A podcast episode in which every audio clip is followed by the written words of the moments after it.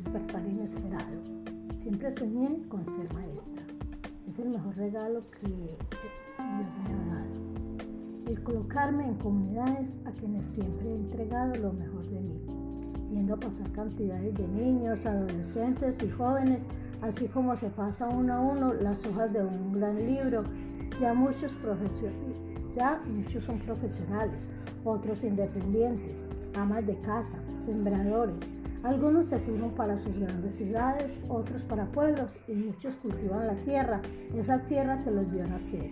Formaron sus hogares, en fin, cada cual desempeñándose lo que más le gusta. Actualmente otros pequeños están a mi cargo, sacando desde lo más profundo su risa, sus saberes, llegando cada mañana a las aulas de clase para compartir saberes y moldeando ese Moisés que cada uno lleva dentro. De repente, un día me dice que a nivel de nuestro país Colombia se suspenden las clases presenciales debido a un pequeño virus llamado COVID-19, ya que en varios países hay cantidades de contagios y muchas muertes. Por lo tanto, el objetivo es tratar de evitar, que todo lo que viene sucediendo en nuestros lugares pase por acá.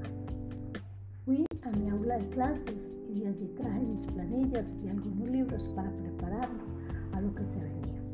Pero ni papás, ni mamás, ni estudiantes, ni mis compañeros, ni yo estábamos preparados para enfrentar estos cambios. Y en un instante todo se paralizó. Entramos en cuarentena, en aislamiento social, con constante lavado de manos y uso de tapabocas, organizando guías, preguntándonos cómo hacerlas, cómo enviarlas a nuestros estudiantes, qué temáticas vamos a trabajar en la cual sus familias los puedan acompañar. Iniciaron las discusiones, la búsqueda de contenidos, muchas reuniones, muchas temáticas, todos querían opinar.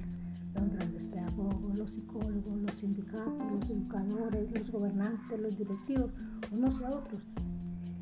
Que si las familias tenían medios tecnológicos, que si no, que cómo íbamos a hacer. Todo caos.